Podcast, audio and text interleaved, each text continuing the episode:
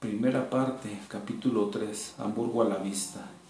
Kenga desplegó las alas para levantar el vuelo, pero la espesa ola fue más rápida y la cubrió enteramente. Cuando salió a flote, la luz del día había desaparecido y tras sacudir la cabeza con energía, comprendió que la maldición de los mares le oscurecía la vista. Kenga, la gaviota de plumas de color plata, hundió, hundió varias veces la cabeza hasta que unos destellos de luz llegaron a sus pupilas, pupilas cubiertas de petróleo. La mancha viscosa, la peste negra, le pegaba las alas al cuerpo, así que empezó a mover las patas con la esperanza de nadar rápido y salir del centro de la marea negra. Con todos los músculos acalambrados por el esfuerzo, alcanzó por fin el límite de la mancha de petróleo y el fresco contacto con el agua limpia. Cuando a fuerza de parpadear y hundir la cabeza consiguió limpiarse los ojos, miró al cielo, no vio más que algunas nubes que se interponían entre el mar y la inmensidad de la bóveda celeste. Sus compañeras de la bandada del faro de la arena roja volarían ya muy lejos, muy lejos.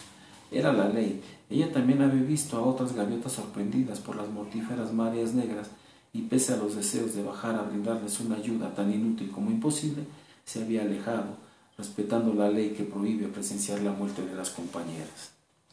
Con las alas inmovilizadas, pegadas al cuerpo, las gaviotas eran presas fáciles para los grandes peces, o morían lentamente, asfixiadas por el petróleo, que metiéndose entre las plumas les tapaba todos los poros. Esa era la suerte que le esperaba y deseó desaparecer pronto entre las faces de un gran pez. La mancha negra, la peste negra, mientras esperaba el fatal desenlace, Kenga maldijo a los humanos, pero no todos, no debo ser injusta, grazno débilmente. Muchas veces desde la altura vio cómo grandes barcos petroleros aprovechaban los días de niebla costera para alejarse mar adentro y lavar sus tanques. Arrojaban al mar miles de litros de una sustancia espesa y pestilente que era arrastrada por las olas, pero también vio que a veces unas pequeñas embarcaciones se acercaban a los barcos petroleros y les impedían el vaciado de los tanques. Por desgracia, aquellas naves adornadas con los colores del arco iris no llegaban siempre a tiempo a impedir el envenenamiento de los mares. Kenga pasó las horas más largas de su vida posada sobre el agua, preguntándose aterrada si acaso le esperaba la más terrible de las muertes. Peor que ser devorada por un pez, peor que sufrir la angustia de la asfixia, era morir de hambre. Desesperada ante la idea de una muerte lenta, se agitó entera y con asombro comprobó que el petróleo no le había pegado las alas al cuerpo. Tenía las plumas impregnadas de aquella sustancia espesa, pero por lo menos podía extenderlas. Tal vez tenga todavía una posibilidad de salir de aquí, y quién sabe si volando alto, muy alto, el sol derretiría el petróleo, no Kenga. Hasta su memoria acudió una historia escuchada a una vieja gaviota de las Islas Frisias que hablaba de un humano llamado Ícaro, quien para cumplir con el sueño de volar se había confeccionado alas con plumas de águila y había volado alto, alto hasta muy cerca del sol, tanto que su calor derritió la cera con la que había pegado las plumas y, cayó. Kenga batió enérgicamente las alas, encogió las patas, se elevó un par de palmos y se fue de bruces al agua. Antes de intentarlo nuevamente, sumergió el cuerpo y movió las alas bajo el agua. Esta vez se elevó más de un metro antes de caer. El maldito petróleo le pegaba las plumas de la rabadilla de tal manera que no conseguía timonear el ascenso. Una vez más se sumergió y con el pico tiró de la capa de inmundicia que le cubría la cola.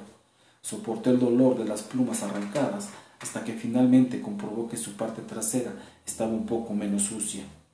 Al quinto intento, Kenga consiguió levantar el vuelo. Batía las alas con desesperación, pues el peso de la capa de petróleo no le permitía planear. Un solo descanso y seguía abajo. Por fortuna era una gaviota joven y sus músculos respondían en buena forma. Ganó altura sin dejar de aletar, miró hacia abajo y vio la costa apenas perfilada como una línea blanca. Vio también algunos barcos moviéndose cual diminutos objetos sobre un paño azul. Ganó más altura, pero los esperados efectos del sol no la alcanzaban. Tal vez sus rayos prodigaban un calor muy débil o la capa de petróleo era demasiado espesa.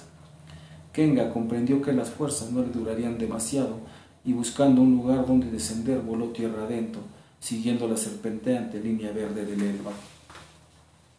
El movimiento de sus alas se fue tornando cada vez más pesado y lento, perdía fuerza, ya no volaba tan alto.